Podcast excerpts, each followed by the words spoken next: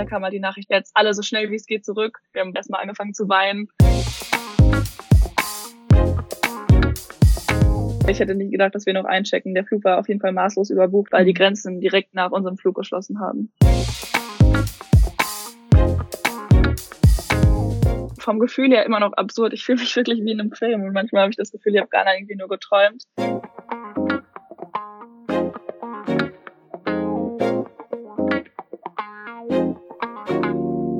Herzlich willkommen zu einer neuen Folge unseres Bistums-Podcasts Kannst du glauben? Ich bin Ann-Christine Ladermann. Schön, dass ihr wieder mit dabei seid. Die Corona-Pandemie hat so manchem die Pläne für das Jahr durchkreuzt. Da sind zum Beispiel 28 junge Erwachsene, die über das Bistum Münster ein Jahr lang einen Freiwilligendienst im Ausland absolvieren. Sie sind letztes Jahr im Sommer gestartet und wollten dieses Jahr im Juli, August wiederkommen. Tja, und aus einem Jahr sind dann nur acht Monate geworden. Denn das Bistum hat sich Mitte März zu Beginn der Pandemie entschieden, die jungen Frauen und Männer zurückzuholen, zu ihrem eigenen Schutz. Eine von ihnen ist Carla Schößler. Die 18-Jährige kommt aus Münster, hat letztes Jahr Abitur gemacht und ist dann nach Ghana aufgebrochen. Dort hat sie in einer Gastfamilie gelebt und unter anderem in einer Grundschule mitgearbeitet, also den Kindern Deutsch und andere Dinge beigebracht. Ja, bis sich dann das Virus in der Welt ausgebreitet hat und ihr einen Abschied gebracht hat, der so sicherlich nicht geplant war. Carla ist jetzt seit sieben Wochen wieder in Deutschland und ist mir jetzt telefonisch zugeschaltet und wird so ein bisschen erzählen, wie sie die ganze Situation erlebt hat. Hallo Carla. Hallo. Ich habe gerade schon gesagt, du bist jetzt seit sieben Wochen wieder in Deutschland. Hast du dich schon wieder hier eingelebt? Also bist du schon wieder richtig angekommen, auch so kopfmäßig? Ja, also mittlerweile auf jeden Fall schon. Ich habe echt oft eine Situation, wo ich irgendwie an Ghana zurückdenke und manchmal falle ich auch noch in so ein kleines Loch, aber irgendwie geht es mittlerweile doch. Ich glaube eigentlich, dass Corona gar nicht so schlecht war, um sich einzuleben, weil es einfach super ruhig in einem war und man hatte viel Zeit, sich irgendwie einzu oder mental sich darauf einzustellen. Das stimmt, du bist ja hier nicht so in den, in den Normalzustand gekommen, sondern hier war ja einfach nichts. Ne? Also. Ja. Also ich glaube, es ist ja für uns alle irgendwie absurd, aber ja, aus Ghana bin ich irgendwie aus der gefühlt absoluten Freiheit gekommen und dann hierhin und ich kann mich nicht mehr mit meinen Freunden treffen, obwohl ich die jetzt irgendwie seit acht Monaten auch nicht gesehen habe. Ja. Und ja, wir geografisch jetzt so nah sind, aber ja, das ist, ist schon, vielleicht doch gar nicht so schlecht im Nachhinein. Ja, eine verrückte Situation auf jeden Fall. Auf jeden Fall. Du bist ja als Freiwillige des Bistums nach Nordghana geflogen, also genauer gesagt in den Ort Damongo. Erzähl mal kurz, was hast du die letzten Monate dort gemacht? Also was war deine Aufgabe vor Ort? Also ich hatte zwei Hauptaufgaben. Einmal habe ich, oder meine Hauptaufgabe war eigentlich ein Kids Club. Der Kids Club heißt Ave Hope. Und dort habe ich halt in den Klassen von, ja, oder von der ersten bis zur sechsten Klasse Deutschunterricht gegeben.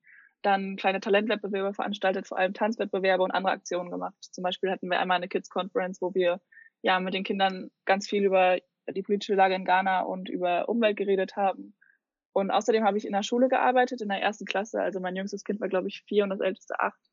Und da habe ich einfach ein bisschen als Lehrerin assistiert, ein paar Unterrichtsstunden gegeben, aber vor allem auch kleinere Aufgaben übernommen. Okay, also ganz viel mit Kindern gearbeitet. Ja, ganz, ganz, ganz viel. das heißt, was würdest du so rückblickend sagen? Das waren jetzt nur acht Monate, aber wie war diese Zeit für dich in Ghana? Also man kann, glaube ich, generell erstmal sagen, dass die Zeit wirklich wunderbar war und ich glaube eigentlich, dass die letzten acht Monate mit Sicherheit die besten acht Monate meines Lebens waren. Ich habe super viel gelernt und vor allem auch super viel erlebt. Und die Zeit will ich auf jeden Fall auf keinen Fall missen. Auch wenn es natürlich schwierige Momente gab. Ja, war der, also wenn man jetzt zurückblickt, ist die Zeit auch sehr positiv. Super, das ist ja schon viel wert, wenn man das jetzt so sagen kann, obwohl ja das Ende vielleicht anders war, als das geplant war, weil dann kam das Coronavirus. Wie hast du überhaupt in Ghana mitbekommen, ja. dass sich da etwas in der Welt ausbreitet, sage ich mal so? Also eigentlich war das Thema wirklich seit Dezember an unserer Tagesordnung. Ich weiß noch, wie ich mit meinem Kollegen irgendwie im Dezember in der Schule saß und wir uns das Krankenhaus in Wuhan angeguckt haben, was in fünf Tagen erbaut wird. Und seitdem habe ich auch eigentlich jeden Tag mit Menschen darüber Kontakt gehabt. Und dann kann ich mich noch erinnern, gab es die beiden ersten Fälle in Ghana, ganz im Süden, in Accra, das ist auch wirklich noch zwölf Stunden weg von Damongo. Und dann habe ich in Damongo und Tamale versucht, Desinfektionsmittel zu kaufen und das war schon alles ausverkauft. Und an dem Tag, ähm, wo ich dann ja die Nachricht bekomme, dass ich nach Hause fahren muss, waren auch schon alle Schulen geschlossen. Also das Thema war wirklich sehr akut und Ghana hat auch sehr früh Maßnahmen beschlossen. Okay, und äh, hast du von Anfang an realisiert, dass das auch wirklich ziemlich gefährlich sein könnte, dieses Virus? Nee, auf, auf keinen Fall. Am Anfang habe ich das auch, was heißt eher noch belächelt, aber ich hätte nie gedacht, dass es so ja, weit sich irgendwie ausbreitet und auch nicht, dass ich davon irgendwann so unmittelbar betroffen sein werde, geschweige denn in Deutschland. Mhm. Du standst wahrscheinlich auch im ähm, ja, engen Kontakt so mit deiner Familie und deinen Freunden in Deutschland. Also hast wahrscheinlich mitbekommen, wie sich das in Deutschland auch entwickelt, oder? Ja, also ich habe wirklich jeden Tag ja auch, es gab ja diese eine Woche, wo super viel passiert ist. Und da habe ich schon mitgefiebert, aber ich habe generell versucht, den Kontakt irgendwie minimal zu halten und habe dann auch irgendwann meine sozialen Medien sogar gelöscht, weil mir das so Angst gemacht hat. Mhm. Und ähm, wie war das dann, als die Nachricht kam, dass ihr nach Deutschland zurückkommen sollt? Das haben ja dann Sebastian Appadanier und Judith Wilhurst vom Referat Freiwilligendienst im Ausland hier im bischöflichen Generalvikariat ähm, sozusagen beschlossen und euch mitgeteilt. Wie war das, als diese Nachricht dann kam? Oh, das war wirklich, ich, also es war wirklich schrecklich. Ich war da gerade in dem Haus von meiner Mentorin und morgens hatte ich noch über so eine andere Gruppe erfahren, dass wir eigentlich erstmal in den Projektländern bleiben sollen weil wir dort sicherer sind. Und das, ich dachte auch, dass es eigentlich dabei bleibt. Und dann drei Stunden später kam halt die Nachricht, okay, jetzt alle so schnell wie es geht zurück. Und ich habe das dann meiner Mentorin erzählt, weil ich ja gerade bei ihr war und wir haben beide einfach erstmal angefangen zu weinen und ja, waren vollkommen überfordert mit der Situation. Und dann bin ich noch zu einem anderen Freiwilligen gefahren, der auch in Damango wohnt. Und dann haben wir erstmal ein bisschen Frust-Shopping gemacht und irgendwie alles gekauft, was wir schon immer mal kaufen wollten. Oh Gott. Und hatten eine, eine kleine Trotzreaktion. Das war wirklich ganz absurd. Oh nein, ja, wie, das kam wahrscheinlich ja. dann auch irgendwie überraschend. Also hast du mit dem Gedanken vorher da überhaupt schon mal dran gedacht, dass ihr jetzt verfrüht zurückkommen sollt? Ja, meine Mutter hatte tatsächlich schon zwei Wochen vorher gesagt, ja, Carla, überleg doch mal, ob du nicht irgendwie zurückkommen willst. Aber ich Mama immer gesagt, so Mama, entweder irgendwie in Deutschland von unserer Familie wird krank oder ich werde gezwungen zurückzufliegen, aber sonst komme ich definitiv nicht zurück. Mhm. Also sie hatte das schon irgendwie gesehen, aber ich habe das gar nicht realisiert. Und ja, auch als die Entscheidung dann getroffen wurde, fand ich es irgendwie schwierig, die zu akzeptieren. Ich habe echt oft überlegt, so, okay, was jetzt, was ist das Schlimmste, was passieren kann, wenn ich meinen Flug nicht antrete und was passiert dann? Und wie war der Kontakt mit Münster, also mit den beiden Zuständigen? Ja, wir hatten dann ähm, mit Judith halt Kontakt, welchen Flug wir buchen noch also ich glaube, die, die beiden waren super gestresst auch gerade in dem Moment, weil alle frei, weil die alle freiwillig zurückholen mussten. Aber wir hatten dann eigentlich nur Kontakt und haben noch schnell versucht, halt irgendeinen Flug zu buchen. Und da war ich dann aber auch sehr dankbar, dass ähm, ja, Sebastian und Judith Wert darauf gelegt haben, dass wir wenigstens noch ein paar Tage vor Ort bleiben. Ich hatte jetzt noch sechs Tage vor Ort. Andere Organisationen mussten, mussten wirklich binnen in zwei oder drei Tagen zurück. Da bin ich froh, dass ich das nicht musste. Okay, also sechs Tage dann noch bis zum eigentlichen Abflug. Wie hast du diese ja. Zeit genutzt? Ja, ich habe einfach versucht, noch möglichst viel Zeit mit den Menschen zu verbringen, die mir sehr lieb geworden sind. Ich habe einen Brief an alle geschrieben. Ich habe noch eine kleine Abschiedsparty gemacht, was wirklich ein wunderschönes Ende für eine wunderschöne Zeit war. Und habe auch noch mal versucht, viel mit meiner Mama, also mit meiner ghanaischen Mama, darüber zu reden, was jetzt in der nächsten Zeit passiert und irgendwie noch mal versucht, Desinfektionsmittel für meine Familie zu organisieren und solche Dinge. Mhm. Aber es war wirklich chaotisch. Ich hatte wirklich Momente, wo ich einfach rumstand und gar keine Ahnung hatte, was ich machen soll weil ich so verwirrt war. Und wie war die Situation an der Schule? Konntest du dich da auch noch verabschieden? Nee, die Schule wurde schon am 16.03. geschlossen. Also, oder die Schulen in Ghana wurden schon landesweit am 16.03. geschlossen.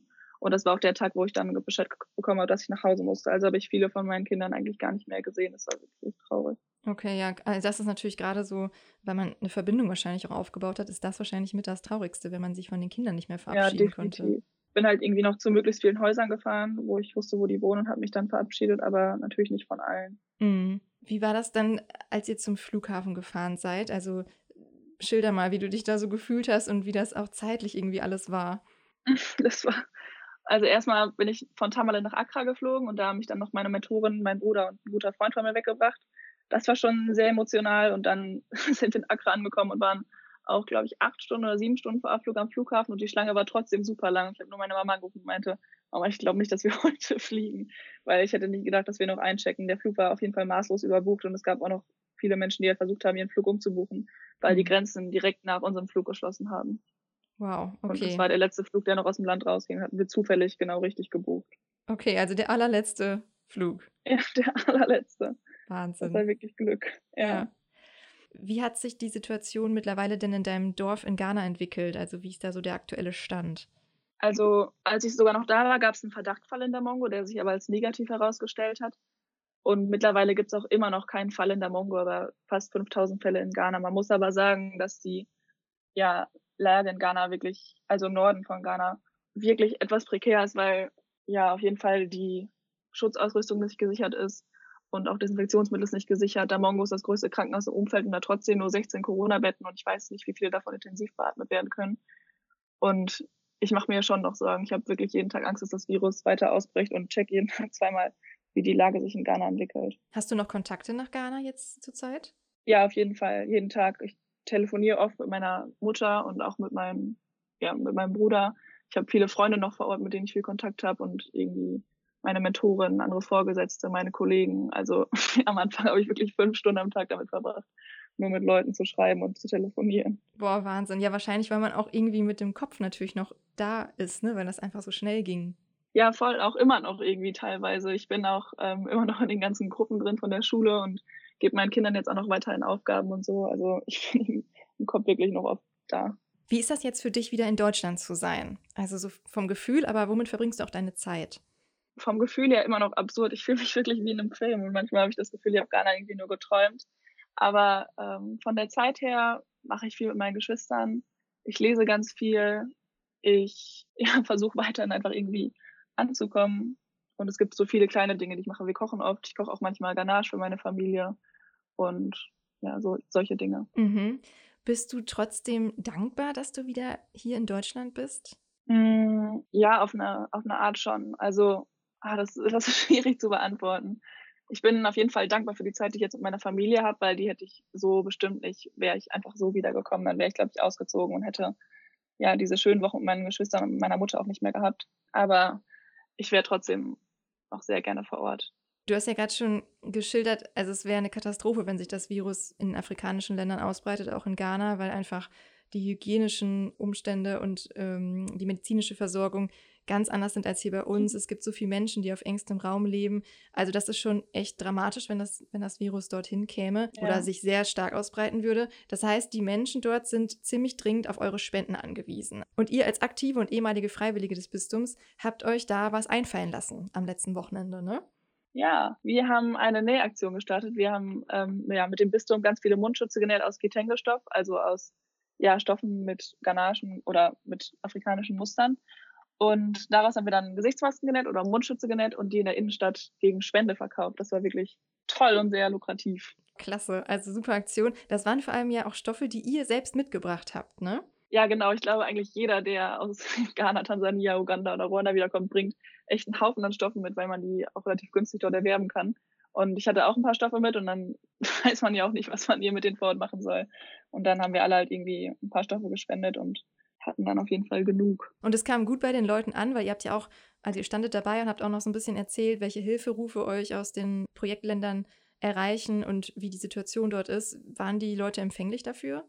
Ich muss sagen, ich habe eigentlich die ganze Zeit genäht, ich habe wenig verkauft. Mhm. Aber was ich so mitbekommen habe, sind die Mundschütze eigentlich weggegangen wie warme Semmel. Also viele Menschen haben, also fanden einfach die Mundschütze an sich schön und einige haben sich auch was auf jeden Fall über die Projekte angehört und in jeder Tüte, wo wir Mundschutz verkauft haben, war dann auch noch ein Flyer drin, wo wir näher über irgendwie die Projektländer informieren. Ihr bleibt da, glaube ich, weiter dran. Die Spendenaktion läuft noch. Hoffentlich gelingt euch das ganz viele Spenden so zu sammeln und die Menschen, ja, mit denen ihr in den letzten Monaten halt super viel Zeit verbracht habt, damit zu unterstützen. Ähm, vielleicht noch so ja, zum, ja, zum Abschluss die Frage nochmal, worauf freust du dich am meisten, wenn so die ganze Corona-Krise hier in Deutschland vorbei ist? natürlich wieder nach Ghana zu kommen. Und es wollen noch zwei ghanaische Freunde von mir nach Deutschland kommen. Darauf freue ich mich wirklich. Und ja, sonst freue ich mich einfach wieder, was mit meinen Freunden zu unternehmen und dann vielleicht auch mein Studium zu starten und vielleicht noch ein Praktikum zu machen auf so Dinge. Das heißt, du planst auf jeden Fall nochmal nach Ghana zurückzukehren irgendwann? Ja, auf jeden Fall.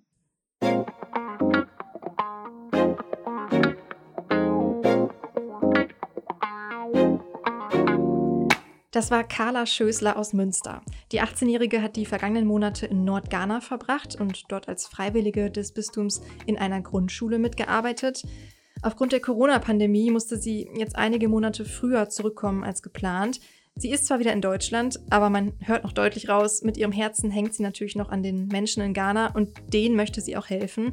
Darum haben sie und ihre Mitfreiwilligen jetzt eine Spendenkampagne gestartet. Und zwar haben sie Mund-Nasen-Masken aus afrikanischen Stoffen genäht und gegen eine Spende verteilt. Wer helfen möchte, der findet die Angaben zum Spendenkonto in unserer Podcast-Beschreibung zu dieser Folge. Ja, diese Masken, die prägen jetzt seit rund zwei Wochen auch unseren Alltag. Wir müssen sie tragen beim Einkaufen, in der Bahn, beim Arzt, an anderen Orten. Was macht das mit uns, wenn wir die Gesichter nicht mehr ganz sehen? Das hat sich Matthias Albrecht gefragt und warum das für ihn gar nicht so ungewohnt ist und was er darüber denkt, das erzählt er in den Gedanken zum Mitnehmen. In NRW ist jetzt für die meisten Menschen Maskenpflicht. Ich finde das gut. So können wahrscheinlich mit einfachsten Mitteln und immer noch gebotener Vorsicht viele Menschen vor dem Coronavirus geschützt werden. Ich besitze jetzt seit drei Wochen eine selbstgenähte Schutzmaske. Sie mir umzubinden ist immer noch etwas umständlich, aber ich werde besser darin. Für viele Menschen, für euch vielleicht auch, ist der Anblick einer maskierten Person wahrscheinlich noch ungewohnt. Bei mir ist das anders. Meine Mutter ist Zahnärztin. Schon als Kind wusste ich, wie sie mit einem Mund-Nasenschutz aussieht und ich weiß, auch wenn ich ihr Gesicht gerade nicht sehe, kann da hinter der Maske gerade ein Lächeln sein. Der Umstand einer Maske ändert nichts an der Person dahinter.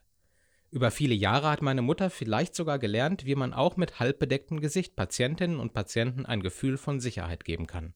Dem anderen aufmerksame Blicke schenken und so mit den Augen sagen, ich bin da, ich sehe dich und vielleicht auch deine Angst vor der Behandlung und ich gebe mir Mühe, es dir so angenehm wie möglich zu machen.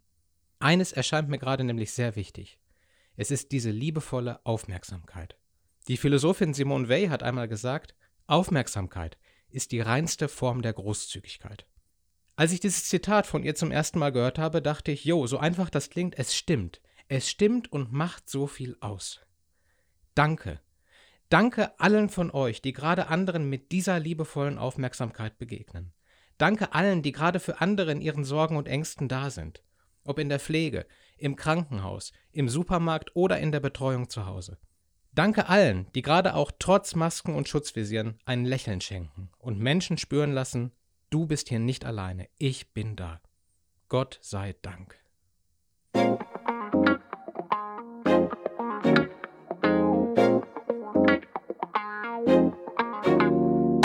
Das war Matthias Albrecht mit den Gedanken zu mitnehmen. Und er hat erklärt, wie wir anderen ein Lächeln vielleicht gerade nicht mehr zeigen, aber doch spüren lassen können.